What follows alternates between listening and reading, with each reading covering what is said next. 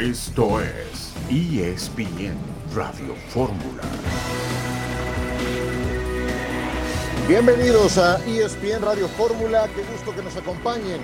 El día de hoy les estaremos eh, sirviendo durante la próxima hora a través de la cadena nacional de Radio Fórmula, Rafael Puente, John Sutcliffe y quien les habla Ciro Procuna. Muchos temas de qué platicar. Ayer la jornada 9 nos entregó tres partidos que dejan mucho para el comentario. Tiene expectativas muy altas del Toluca contra Monterrey, termina empatado a un gol. Monterrey se reservó algunos eh, de sus principales futbolistas. Hablaremos de la nueva derrota del Cruz Azul que cae ante el eh, equipo de los Solos de Tijuana. 1-2 en el Estadio Azteca, no levanta Cruz Azul.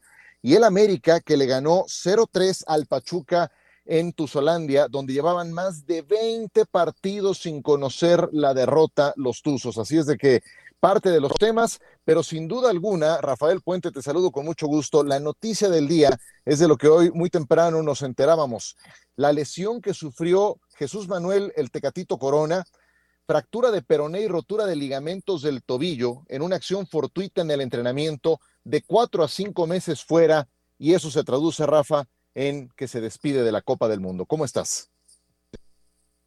¿Qué tal, Ciro? Un gusto compartir contigo estos micrófonos. Salud para John, me parece que va a acompañarnos también, para todos los radioescuchas. Y bueno, pues vaya noticia, ¿no? Qué pena, qué pena lo del Tecatito. Una, la verdad es una pena en todo sentido, ¿eh? No solo por el Mundial, sino simple y sencillamente por su momento en el Sevilla, su trayectoria. Y pues es una lesión, ya fue operado, requirió de una placa, requirió de, unos tornillos o unos clavos y una recuperación que se estima, según escuché en, en un enunciado o leí en un enunciado, que de cuatro a cinco meses la recuperación, por supuesto, como bien se ha sido descartado lo del Mundial, qué pena. Sí, sí, sí, una lástima. Así reaccionaba al tema Julen Lopetegui, el entrenador del Sevilla. Vamos a a ir convocados todos los que están disponibles con la ausencia del Tecatito Corona que se ha lesionado hoy en, el entrenamiento, aparentemente de tobillo, y vamos a esperar un poco a las noticias que tengamos, pero está descartado al 100% para mañana y lances del fútbol que desgraciadamente se han cebado en este caso con, con Jesús y bueno, esperar que en las pruebas que le hagan eso fue recién que se supo. Desde el momento en que se presentó esa situación fortuita, se presumía, se, temía eh, una noticia como la que ya hemos informado. Y pues eh, una verdadera lástima porque pocos son los futbolistas mexicanos que están en alta competencia jugando como Jesús Manuel Corona y ahora es este uno de los que se perderán el Mundial. Rafa, ¿cuánto eh, ansiábamos por ver ese tridente con Raúl Jiménez, con Irving Lozano, con el Tecatito Corona y pues contadas las veces que han estado juntos en algún partido? Y la verdad es una pena, es una pena, es algo que altera, por supuesto, el, el asunto de selección. Al Tata Martino, me imagino que como un balde de agua le ha de haber caído esta noticia y para todos los seguidores ¿no? del fútbol que veíamos siempre muy ilusionados, como bien dices, ese tridente de ataque, ¿no? El momento del Tecatito, después de haber cumplido toda una trayectoria muy interesante con el Porto y naturalmente con su llegada a Sevilla, que desde un principio se hizo, pues la verdad, merecedor de una titularidad, a lo mejor quedando a deber un poco a nivel de selección, Ciro, pero conscientes todos de que el potencial lo tenía y que seguramente el Mundial iba a ser un hombre importante para la selección. Qué triste, la verdad, ojalá Dios quiera, la operación haya sido un éxito, que se recupere al 100 y bueno, pues tendrá el Tata ahora la obligación de centrar su, su mirada en alguno de los otros elementos para poder suplir esta ausencia. Exactamente, iremos con Rodrigo Fáez tras la pausa hasta España para conocer detalles. También León Lecanda nos tendrá actualidad de Cruz Azul y del América. Adriana Maldonado pendiente de los Pumas en su visita a San Luis. Esto y mucho más en ESPN Radio Fórmula.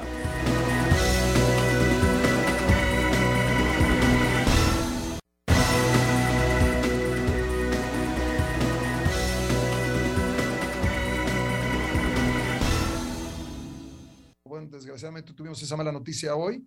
son gajes del fútbol, desgraciadamente suceden en estos momentos y hay jugadores muy importantes. Platiqué ya con, con Jesús, eh, eh, está este, sí, obviamente triste con esta situación, pero pues con mucha fuerza para salir adelante. Hasta las últimas consecuencias lo esperaremos. Yo creo que eso es lo, lo menos que se puede hacer por un jugador de la calidad y, y de lo que ha sido él para, para la selección nacional en, en, los últimos años. Entonces, esperamos en Dios que salga todo bien en la cirugía y que, y que el parte médico pues arroje eh, buenas noticias. ¿no?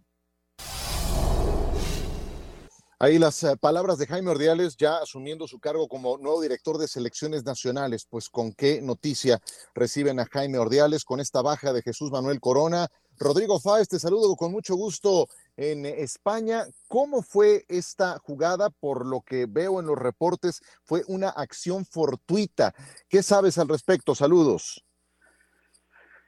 ¿Qué tal, Ciro? ¿Cómo estás? Bueno, pues sí, eh, fue completamente aislada en una jugada de, un entrenamiento en la que él estaba evitando que la pelota saliera de, de banda y, fue completamente solo, o sea, no fue un altercado con un compañero, no fue una entrada de un defensor, no, no, o sea, fue él solo quien se, se rompe y quien va a estar entre cuatro y cinco meses de baja, causando un prejuicio muy importante al Sevilla y obviamente a, la selección mexicana. Él, por lo que me cuentan, aparte de lo que estabais eh, poniendo ahora mismo en cuanto a declaraciones de hombres importantes en, en México, por lo que me cuentan, estaba muy, muy, muy apesadumbrado. Llegó incluso a ir una ambulancia a, a trasladarle desde el estadio Sánchez Pizjuán hasta hasta precisamente el hospital donde ha sido operado esta misma tarde y hay mucho pesar en el, en el vestuario. Ciertas, por cierto, ciertas voces que ya empiezan a apuntar a la preparación física de Lopetegui, que es un desastre, porque hay que decirlo así, y que se ha cobrado un montón de víctimas.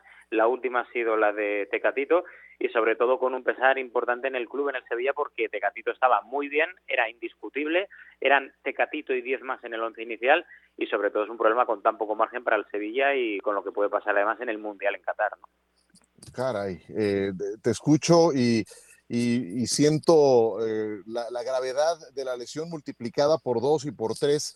Eh, por, eh, el papel protagónico que iba a tener en el conjunto del Sevilla. Y recuerdo que lo comentamos la, la semana pasada, tuviste la oportunidad de estar eh, directamente en el Riazor en ese partido contra los Asuna que termina perdiendo el equipo del Sevilla. ¿Cómo lo habías visto en su primer partido de temporada regular? Estaba muy bien, ¿eh? eh decirlo porque además era un hombre que, que, ya lo vimos también, además, porque estuve enviado de ESPN en Londres en los partidos del Sevilla eh, contra el Arsenal y contra el Leicester y es un hombre que, que se movía muy bien entre líneas, que además estaba fresco, le faltaba quizá ese punto de madurez física que obviamente a principio de temporada es muy complicado tener y que eso requiere un par de meses para llegar precisamente de forma más óptima posible a lo que es el Mundial de Qatar y estaba muy bien, además con mucho esparpajo como es él, muy fresco, eh, con mucha visión de juego, los jugadores le veían bien, los compañeros.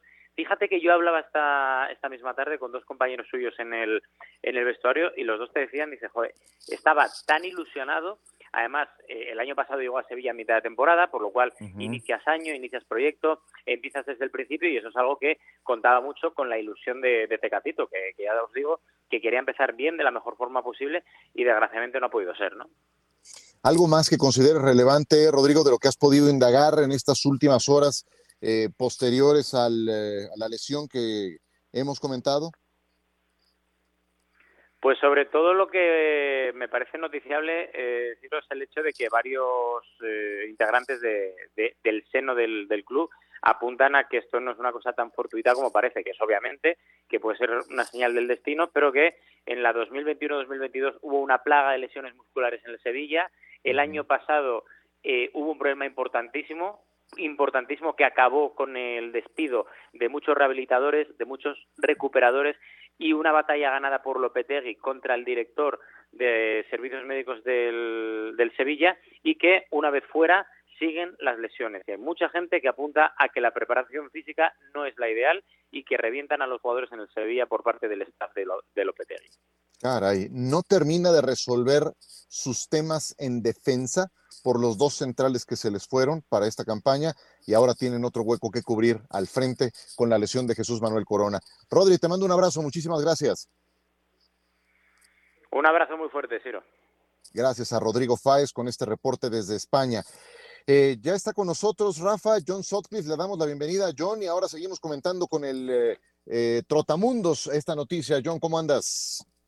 Bien, bien, Ciro y Rafa, pues me puse a averiguar a nivel de selecciones nacionales en la parte médica, pues están esperando que, que el Sevilla les notifique oficialmente cómo salió de la operación el Tecate, por lo que voy leyendo, la experiencia en este tipo de cosas, pues obviamente que se pierde el Mundial. Esto estás hablando que si para, para febrero o marzo está de regreso, ¿no? Y cómo va, va a rehabilitarse y, y, ahora empezar a ver, Rafa, quién puede ser, ¿no? Eso de que dicen de llamarle a Vela, pues Vela ya dijo que no, pues es empezar a ver si, si, si es Laine, si es Vega, Antuna, yo siento que al que le van a acabar dando una oportunidad nuevamente, porque le gusta el Tata, estemos de acuerdo o no, ah, es Pizarro. Pizarro. Pizarro. Yo creo que es Pizarro. Es decir, no, no que a, mí me encantaría que fuera Diego Laines, que el chavo la aprendiera como por momentos hemos visto que lo sabe hacer, ¿no? Primero que juegue, tampoco juega en Portugal, imagínate. Pero Rafa, Tiga, ¿quién te gusta? Texas. ¿Quién perdón? Ah, Cendejas. No, buena, Buena opción, buena opción, Rafa. Cendejas, aparte, Cendejas te juega por derecha y por izquierda, ¿de acuerdo? ¿Cómo juega en Necaxa? Y está en un gran momento y tiene buen golpeo de pelota y es encarador y tiene personalidad. Yo creo que Cendejas sí se merece una oportunidad como para disputar a ver quién es en este caso el que cubra la ausencia de Tecatito y escuchando, Ciro, en voz de Rodrigo, el reporte que daban, el tipo de lesión, fíjate, me hizo recordar, y seguramente ustedes lo van a recordar, Ciro, John y todos los radioescuchas, ¿se acuerdan de la lesión de Claudio Suárez? Fue sí, igual. en un entrenamiento, Denver, ¿no? Pero fue igual, y fue el peroné. Es igual, son lesiones que no son producto de una entrada, de un golpe, de accidentalmente un compañero o un contrario te impacte arriba del tobillo, ¿no? Estas lesiones muchas veces son de apoyo. De verdad que pena, pero sí me recordó aquella lesión inoportuna también. Nunca hay lesiones oportunas. La de Claudio Suárez. Eso fue en Denver, en un partido amistoso. Eh, estaban eh, tal cual preparándose para ese juego y se estaba alistando la selección de Aguirre para el Mundial del 2002. Claudio se pierde el Mundial y bueno, otros casos, la de Luis Montes, eh, una imagen que yo creo que todos tenemos muy presentes de cómo se lesiona contra Ecuador en Arlington, eso era para Brasil 2014. Néstor Araujo también se pierde Rusia 2018 a dos meses de aquella Copa del Mundo. Y bueno, la más, la más eh, remota, Alberto Onofre para México 1970. Pero te, te, latió lo de Cendejas, John. Yo sé que tú ves los Juegos del América, anda bastante bien ese futbolista. Porque Alexis Vega y Uriel Antuna, como que están muy vistos ya por el, por el eh, Tata Martino, pero hombre, ninguno de los dos anda bien. O sea, basta con ver cómo les ha ido a sus equipos en la actualidad. Antuna con Cruz Azul ocupa el lugar 16 general. Vega con las Chivas el 17, o sea, no han tenido un buen torneo en lo individual. Yo, yo creo que va a ser importante la convocatoria del Tata para los partidos que ya vienen en dos semanas. Ojalá a Cendejas le dieran la oportunidad, pero creo que va a dársela a los que están, porque hasta en la misma eliminatoria, si nos damos cuenta, eh, cuando entró Antuna eh, y metió un gol, como que con, él había más eh, respuesta efusiva de los jugadores con el técnico. yo, yo creo que antes de traer a un extraño a la selección, le va a dar la oportunidad, o no creo que va a traer extraños, yo creo que los que están de ahí va a salir el que supla a Tecato. Ese es mi feeling, que el, el Tata ha sido muy fiel al grupo de jugadores que ha llamado. Yo no creo que va, va a traer a gentes extrañas que no estuvieron en la, en la eliminatoria con CACAF. Eso o sea, lo dices por Cendejas, estás descartando a Cendejas. Sí, de lo que, lo que alcancé a ver. Va, ¿Antes va Pizarro que Cendejas? Yo, yo te diría que sí, lo pienso que Aunque Pizarro sea suplente y Sendejas sea titular del América y que esté marcando goles y que atraviese por un buen momento. Yo creo que sí. Y ojo, me encantaría que a Sendejas le dieran la oportunidad, pero creo que el Tata ha sido muy fiel con sus peones, con los que ha tenido. ¿Cómo ves, Rafa? Pues a Pulido, ¿cuántas veces llama a Pulido? No, estoy de acuerdo, pero bueno, si somos un poco objetivos, ahí están los resultados. Digo, podrán decir, bueno, México está en el Mundial, sí estoy de acuerdo y por méritos propios, pero el funcionamiento general, colectivo e individual está lejos de las expectativas que se tenían. Sí, y, lo que faltaba, ¿no? Una lesión de esta naturaleza. Yo vuelvo a lo mismo, creo que a todos nos ilusionaba el mejor Raúl Jiménez al inicio del proceso, cuando anotaba goles con el Wolverhampton, cuando Irving Lozano llega al Napoli, 40 millones de euros, Tecate Corona destacando en su club, aunque después eh, vino a menos con el Porto, pasa al Sevilla, y resulta que llegado el momento para la Copa del Mundo, hoy Corona está fuera, hoy Jiménez está lesionado, no ha podido empezar la campaña con Wolverhampton. Irving Lozano sí la empezó con el Napoli, pero ha sido el menos regular eh, en, su rendimiento por también la cantidad de lesiones que ha tenido.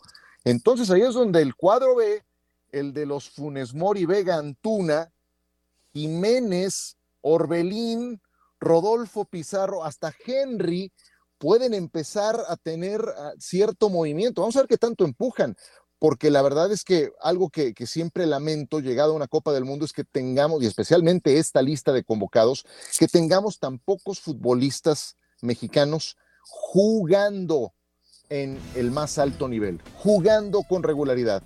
El Tecate era uno de esos pocos y no va al Mundial. Regresamos con John Sutcliffe, con Rafael Puente, Ciro Procuna en este miércoles. ¿Qué miércoles? Jueves de ESPN Radio Fórmula.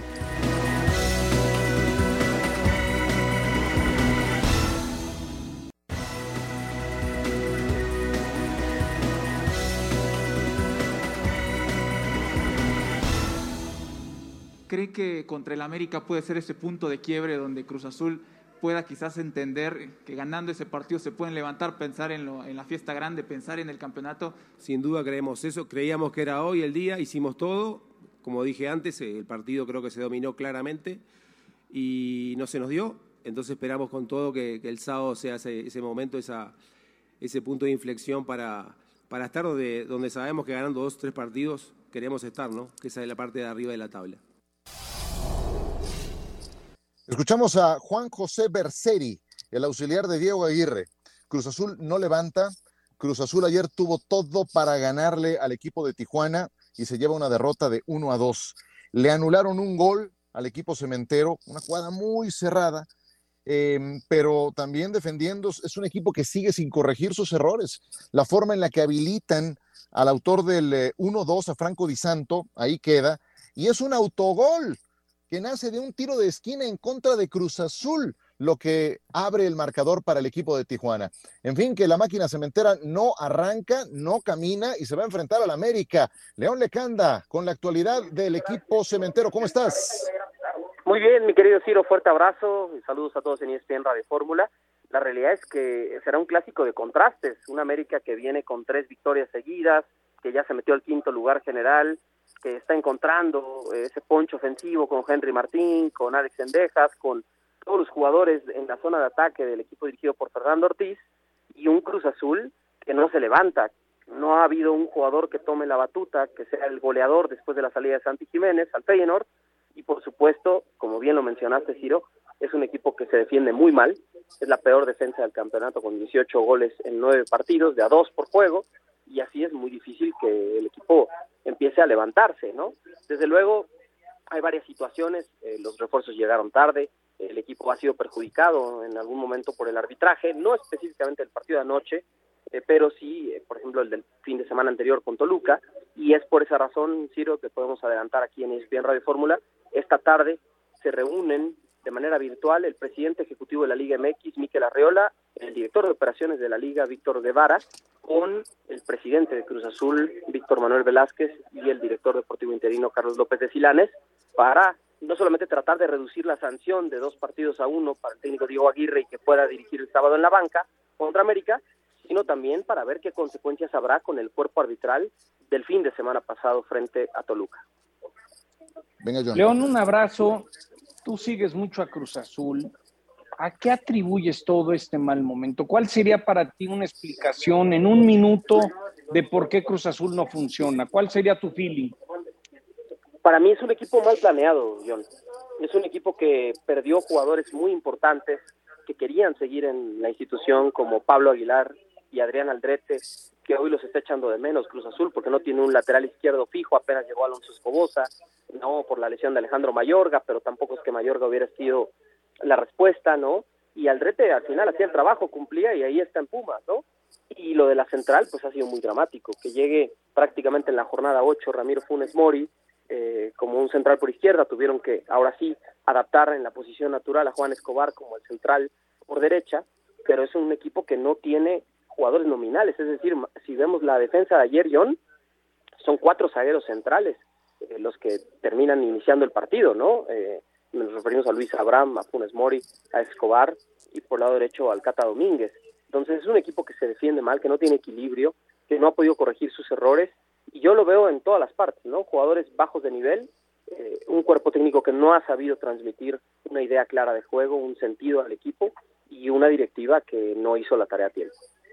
Rafa, ¿qué le falta a Cruz Azul? ¿Qué sientes que encabeza la lista del diagnóstico y América pues parece ser otro, pero la realidad es que era, cuestión de tiempo, yo creo, había que darle tiempo a este entrenador que ya había demostrado la temporada pasada que sabía manejarlos. Eh, atinadamente nos acaba de mencionar, de exponer León. Yo agregaría la improvisación, ¿no? a lo mejor está contemplado como lateral izquierdo. Escobosa toda su vida jugó por izquierda, pero adelante. A Rivero, siendo un volante natural, lo han puesto de lateral derecho, de lateral izquierdo, desde el torneo anterior. ¿eh? El, el, tema de los centrales, la lesión del Cata, la salida de, de Alderete, principalmente la del líder, que no era solo yo digo que de, todo, de todo el de todo el equipo, me parece que era Pablo Aguilar, por, por todo esa, ese sello que siempre le caracterizó desde que llegó. Deben de recordar, llegó al San Luis, ¿eh? Llegó al San Luis, pero pues estuvo por Tijuana, estuvo por Cruz Azul, por América, regresa a Cruz Azul, o sea, un jugador siempre importante, siempre líder, importante, importantísimo en defensa, siempre manifestándose peligroso en las jugadas en balón detenido al ataque. Entonces yo creo que todo esto encierra muchas cosas y, que torpemente todo el movimiento de Cruz Azul para apuntalar, según querían ellos, el equipo llega con contracciones tardías, totalmente a destiempo, incluso la del técnico. El técnico llegó, lo tuvimos, y lo recordarás, en 10 sí fue a escasas dos semanas de que arrancar el torneo, sin tener ni siquiera el plantel armado, sin saber qué jugadores todavía ya no estaban dentro de los planes de la directiva por todos los antecedentes de pleitos entre directivas y que también repercutió en el plantel, porque sabemos que había jugadores que estaban del lado de los Álvarez o de Billy y que, bueno, fueron jugadores ya marginados del equipo, les dieron salida, pero todo lo hicieron al vapor, creo que sin una planeación adecuada. Y pues ahí están los resultados, ¿no? Súmale que se fue Jiménez, súmale que se acaba de ir Ordiales. Entonces lo que tienes hoy a medio torneo, pues es una ensalada en el equipo de Cruz Azul. Y, sí, y, les digo algo que, Tienes de América información, ¿no? También dale con la información de América para ir con John, con León, perdón. Lo, lo único que diría de Cruz Azul es, aunque no tenga que ver nada en el terreno de juego, a mí siempre me ha dado como desconfianza a esa institución por muchos años. El hecho de que el logotipo le tuvieron que quitar las estrellas porque se están peleando por los derechos de la marca y del equipo, te dice que Cruz Azul sigue con muchos jaloneos. Los que andan sin jalón, distracciones que tienen que estar afectando, hombre. Te lo aseguro que no, no los tratan o no los cuidan como los cuidaban antes. Y yo creo que se está sintiendo en el terreno de juego. Lo que yo me enteré esta mañana es que va por buen camino lo de Brian Rodríguez, el, del LAFC, el uruguayo, volante por derecha. Me dicen que la América cada vez está más cerca. Es decir, se había dicho que no lo querían soltar, que no querían, y la información que pude recabar esta mañana es que América va, va en buen camino para traer ese refuerzo a Cuapa. León con el América. Sí, ese es extremo, John, Ciro, Rafa, que no ha podido llegar ¿no? al equipo de ese extremo de primera línea, porque recuerden que en dos mercados consecutivos de pases, la directiva se esforzó por Pablo Solari eh, del Colo Colo y finalmente no pudo concretar esa contratación. Y me parece que, que hoy, como está funcionando América, no necesita a Brian Rodríguez, pero si llega seguramente va a sumar mucho por la calidad y el talento que tiene el uruguayo. Y ojo, ¿no? Porque también hoy estuve en Coapa, estábamos viendo ahí a los, a los niños, ¿no? En escuelitas, en el summer camp, y, bueno, pues algunos de estos chicos en algún momento quizá lleguen a ser jugadores profesionales, pero también me enteraba ahí en Coapa que está ya cerca de volver Roger Martínez después de algunos días lesionado, ¿no? Con molestias físicas, y también decían, pues hoy como está el engranaje del América tampoco necesita Roger Martínez, pero ahí están todas las piezas a disposición del estratega Fernando El Tan Ortiz. ¿Y qué va a hacer con Roger? Traen eh? a Brian, wow. ¿Qué va a hacer Roger? Perdón, ¿Qué va a hacer Tano? con- ¿Qué van a hacer con Roger Martínez? Porque si lo ponen en la banca, pues ahora sí que como Pepe Grillo, ¿no? Sí, sí. sí, es, es un jugador difícil de manejar. Eh, me parece que en algún momento dado fue justo el proceso del técnico anterior, Santiago Solari, el que medio sacó en algunas partes no lo mejor de, de Roger Martínez, pero no ha sido el jugador que, que América compró en muchísimo dinero y, y cuyo pase también pertenece en un 30% al Villarreal. A mí lo que me dicen, John, es que será un jugador más del equipo, que lo van a poner a competir, pero hoy sí la tiene prácticamente imposible para colarse como titular. Desde luego, si vuelve a la convocatoria para el partido con Cruz Azul, estará en la banca. León Lecanda, muchísimas gracias. Saludos, muy buena tarde, saludos a todos. Gracias a León Lecanda, siempre muy, com- muy completo en su reporte. De lo que decía John, Rafa, eh, es que la lesión de Roger Martínez terminó acomodando en la cancha al cabecita Rodríguez precisamente en la posición en la que mejor rinde, cargado al costado izquierdo y picando en diagonal. Ahora, estaba cantada desde un principio, Ciro, haciendo un poco de memoria, y esto lo comentamos cuando empezó a surgir este, esta interrogante, que recordábamos lo de Santos, el cabecita que tuvo grandísimas campañas en Santos, fue cargado del sector izquierdo. Momentos importantísimos en Cruz Azul fue cuando fue acompañado de un centro delantero natural y él, Sí. quieras o no, tirándose un poco al costado, sin ser el extremo que te desborde, que llega a línea de fondo y te tiras siempre atrás, pero siempre con una diagonal y aprovechando el espacio que se generaba entre el lateral y el central de ese sector. ¿no? Por supuesto, y, y ahí es donde se ha desempeñado y ya está entrando en racha goleadora. Pues juegan Cruz Azul contra América. ¿Qué le vas a poner, Trotamundos del Deporte? Pues tú y ahora sí que le metemos una comidita, eh, traemos a Rafa como representante y testigo, ¿no? Me Mañana, el sábado, hay que ir a la Azteca a ver. Yo crecí como a- los de mi generación, la gran rivalidad siempre fue el América Cruz Azul, es el partido que yo en lo personal más disfruto cada vez que se juega.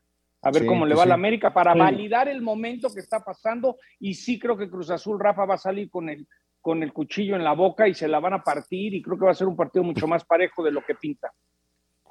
Entre los dientes, yo creo que es más, más sensato que lo lleve el cuchillo porque en la Bueno. boca creo que le puede salir. Ya me conoces, Ciro. Pero bueno, mejor mira, te salvó el corte comercial. Vamos a. Me di a entender a medias. Sí, sí, sí, sí. Mejor entre los dientes, creo que esa es una mejor forma. Regresamos con ustedes.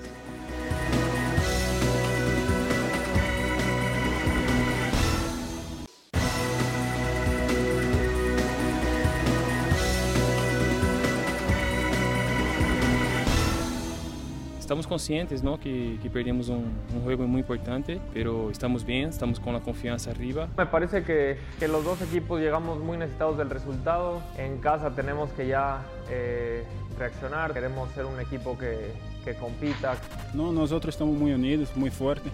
Y contra América fue un partido que jugamos mal, pero estamos conscientes de esto. No, obviamente eh, influye el tener enfrente a, a un jugador de la, de la calidad de la trayectoria de. Si, si el equipo agarra sus ideas y conseguir en poco tiempo contagiar a todos que ali están, va, puede marcar la diferencia ainda en Pumas. Y... No tiene que, que poner todo en Dani porque somos un grupo, ¿no? Tienen que hacer todo en grupo para salir victorioso. Eh, hay que tener paciencia, el profe sabe o que hace, el profe Lilini é nosso, nosso treinador e vamos seguir haciendo lo que ele nos pide para nosotros. Entonces no hay que questionar o que o profe ha planeado, solo seguir trabajando. Pues eh, voces de los Pumas de la universidad que hoy estarán entrando en acción a las 21 horas con 5 minutos en el partido entre Atlético de San Luis y los Pumas de la Universidad. Los Pumas, los Pumas, los Pumas, zarandeados de muy, muy grosera forma. Primero ante el Fútbol Club Barcelona en el Joe Per y después por el América, en un partido en el que ni las manos metieron. Bueno, tampoco metieron las manos en el partido contra el Barcelona. Eh, habrá que reponer a este equipo desde el punto de vista anímico y también el futbolístico, porque se han alejado de su mejor versión. Adriana Maldonado está en San Luis para la cobertura y transmisión de este partido entre San Luis y los Pumas. Adriana, ¿cómo estás? ¿Qué tal, Ciro? Un gusto saludarte, un abrazo para todos eh, por allá, bien la punta, ya estamos en el Alfonso Lastras listos para este partido, un duelo importante, tanto para Pumas como para Atlético de San Luis. Ambos equipos están por ahora fuera de zona de reclasificación, están necesitados de puntos y también pues de esa victoria que se les ha negado ya en las últimas jornadas. Comentarte que por parte de los universitarios, más allá de que los jugadores hablan de la unión de grupo, sí hay un golpe anímico importante después de esas dos derrotas que vienen mencionadas a manos del Barcelona y a manos de las Águilas del América. Más allá de que se perdió, la forma no fue la adecuada, son conscientes el cuerpo técnico que no planearon de la mejor manera ambos partidos, recibieron bastantes goles y esta noche quieren intentar reivindicarse ante su afición, quieren recuperar ese daño que ya hicieron en los últimos partidos eh, disputados, pero bueno, también Andrés Lilini hará algunas modificaciones respecto a la última alineación que presentó el pasado fin de semana en el clásico capitalino. La primera de ellas, mencionarlo obligado, la baja de Arturo Palermo Ortiz, ya lo dio a conocer el propio club, presentó el defensa central una molestia muscular y estará alrededor de 10 días fuera de toda actividad. Quien apunta a ocupar su lugar es José Galindo, quien ya ha trabajado a la par del capitán Nico Freire en la saga central y bueno, esta noche serían los dos que estarían ahí en la línea defensiva. Se pronostica que haga el estratega argentino un par de modificaciones más. Esto sí ya es por tema táctico, porque no le gustaron las formas de cómo se presentó su equipo ante las Águilas del la América. Cambió su formación a 4-2-3-1 y se espera que hoy regrese a lo que había presentado en las últimas jornadas de un 4-3-3 en el medio campo con Igor Militao, Leo López y también Dani Alves. Sí, pues Alves eh, creo que es eh, inamovible como que tiene inmunidad diplomática y ahí se va a mantener eh, como titular en el equipo de los Pumas de la universidad. Eh, les ha costado trabajo, no han ganado, de hecho, partido alguno desde que Dani Alves llegó al equipo de los Pumas. ¿Algo que quieras agregar, Adriana? No, nada más que también será, bueno, un partido importante para la afición, sí, aquí de los universitarios por el reencuentro ahora de Dani Alves con André Jardín, ya le habíamos hablado la historia que hay detrás del jugador con el técnico brasileño, se van a reencontrar después de esa medalla olímpica que ganaron el año pasado en los Juegos Olímpicos de Tokio, entonces también será una noche especial para ambos brasileños. Perfecto, pues sigue haciendo, acumulando reencuentros Dani Alves, ojalá le vaya mejor a Pumas que como le fue en su anterior reencuentro de Dani Alves con sus excompañeros del Barcelona. Saludos Adriana y gracias. Un fuerte abrazo. ¿Cómo has visto Universidad, Rafa? Eh, y creo que puede ser este un partido también peligroso para ellos. San Luis tiene gente talentosa, dinámica, eh, explosiva que les puede hacer daño en defensa. Sí, tiene, tiene. San Luis no es un equipo que, termine por dar el paso y instalarse como un equipo de alto respeto, pero si te pones a ver, es un equipo muy competitivo y respaldado en todo lo que comentas. ¿eh? Tiene, tiene, tiene al frente una velocidad, está la ausencia de Berterame, que por supuesto la están resintiendo, pero tiene jugadores sumamente rápidos, desdobla bien el equipo. No, la postura del técnico no ha sido marcar un diseño que salga a intentar no perder los partidos. Prueba de ellos juega mejor de visitante que de local. Entonces, sí, sí, les gusta arriesgar y si termina por ser, fíjate, en papel uno diría, no, pues es un partido de alguna forma accesible para Pumas y no lo veo así, ¿eh? Yo creo que hoy Pumas para sacar un resultado le va a costar muchísimo y de no modificar su trabajo principalmente en la mitad de la cancha, Pumas no creo que hoy pueda imponer condiciones ahí en el, en el Alfonso Lastras y no sería descabellado que se lleve una derrota. ¿eh?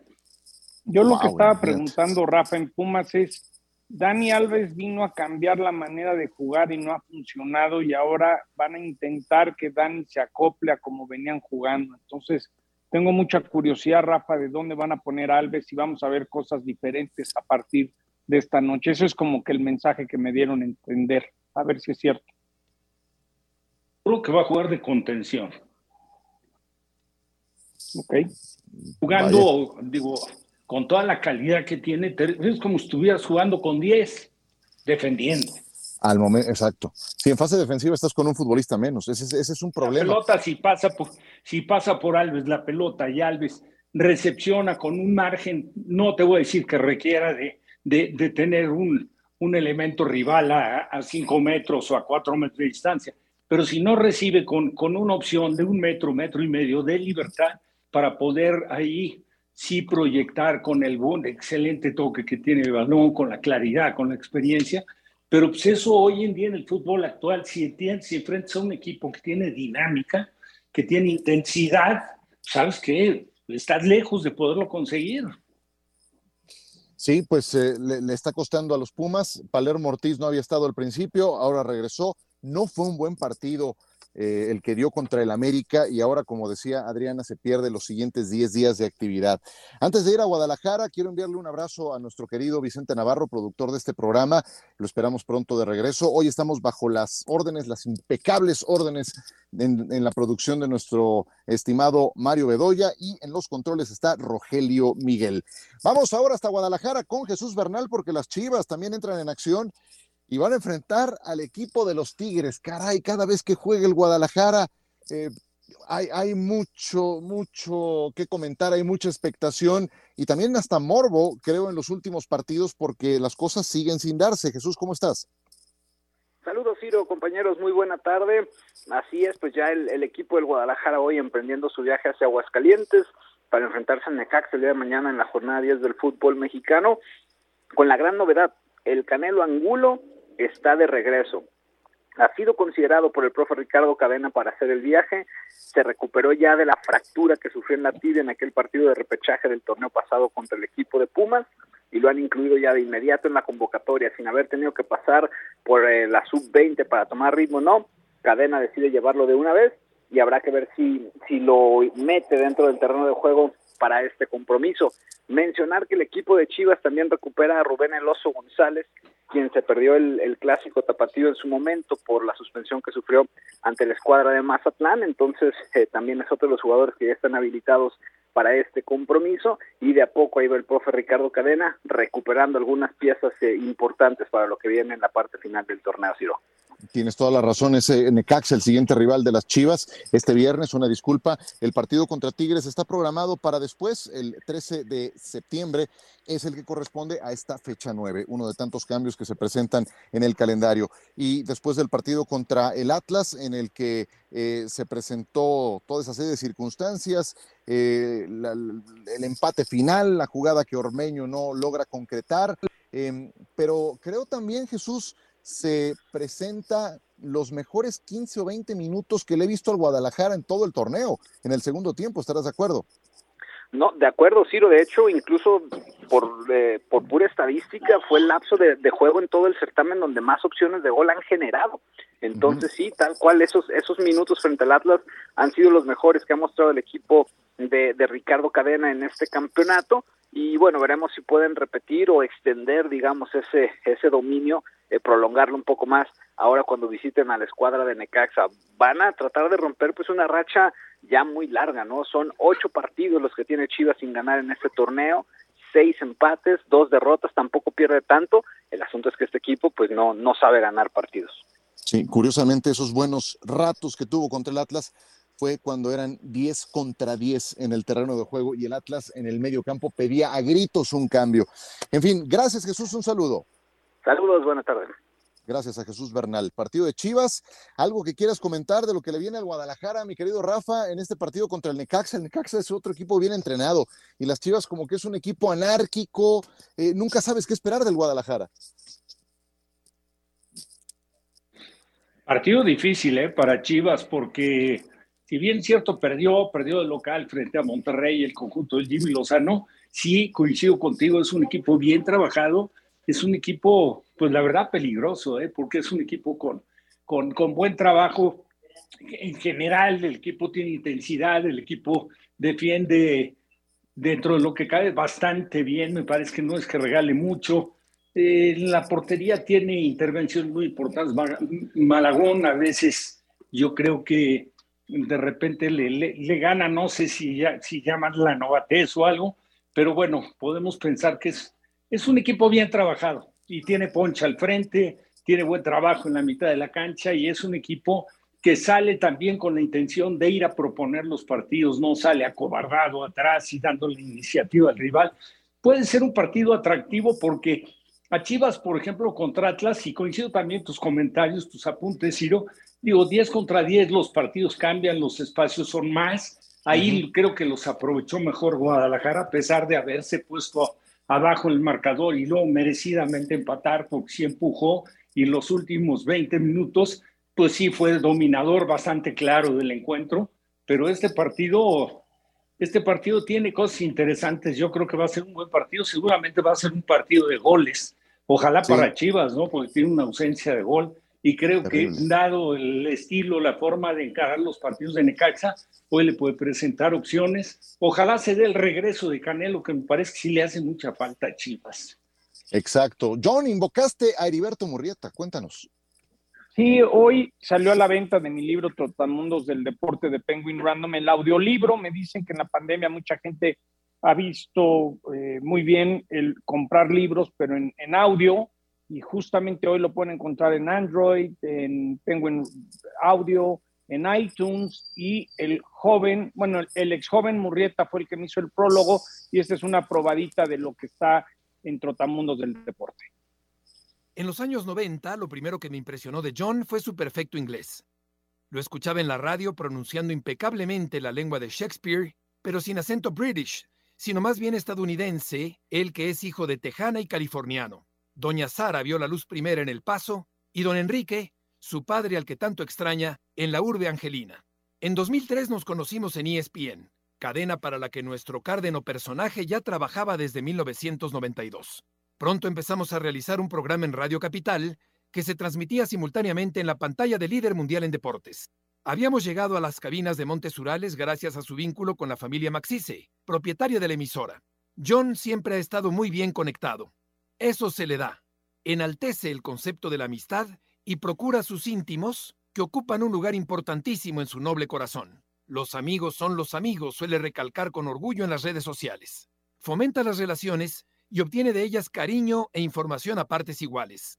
Sabe hasta dónde apretar para enterarse de datos novedosos sin incomodar a quien se los proporciona. Es un insider contacto. De enterarse y enterar vive el que informa. A final de cuentas, lo que el periodista quiere es conocer cosas que no se saben para hacerlas públicas. Y John, que tiene más fuentes que el Parque del Retiro, todo el tiempo está buscando la noticia. Con un elevado número de primicias y un sello inconfundible, se ha convertido en un referente del periodismo deportivo continental. Disléxico, estilístico y único, John es ya una marca. Y su agudo grito para anunciar el Monday Night Football, todo un clásico que revienta el decibelímetro en el primer día de la semana. Su estilo, muy suyo, es altamente imitable. Toda imitación es un reconocimiento. La que le hace Cristian Ahumada el duende resulta tan perfecta que parece que es el mismísimo John el que está hablando en la televisión. Sabedor de que hay tiempo para todo, se vuelca en su chamba con total dedicación y luego, cuando la ocasión lo amerita, no duda en pasarse por la garganta un tequilita sublime de las destilerías agaveñas de su amigo Juan, justo y catártico premio a una larga jornada de labores. Después del exitoso lanzamiento de Reportero de Cancha en 2014, John actualiza sus vivencias e historias en este nuevo libro, con la misma intención de dignificar nuestro oficio periodístico, ahora titulado con el apodo que le puse hace algunos años, el trotamundos de la información deportiva.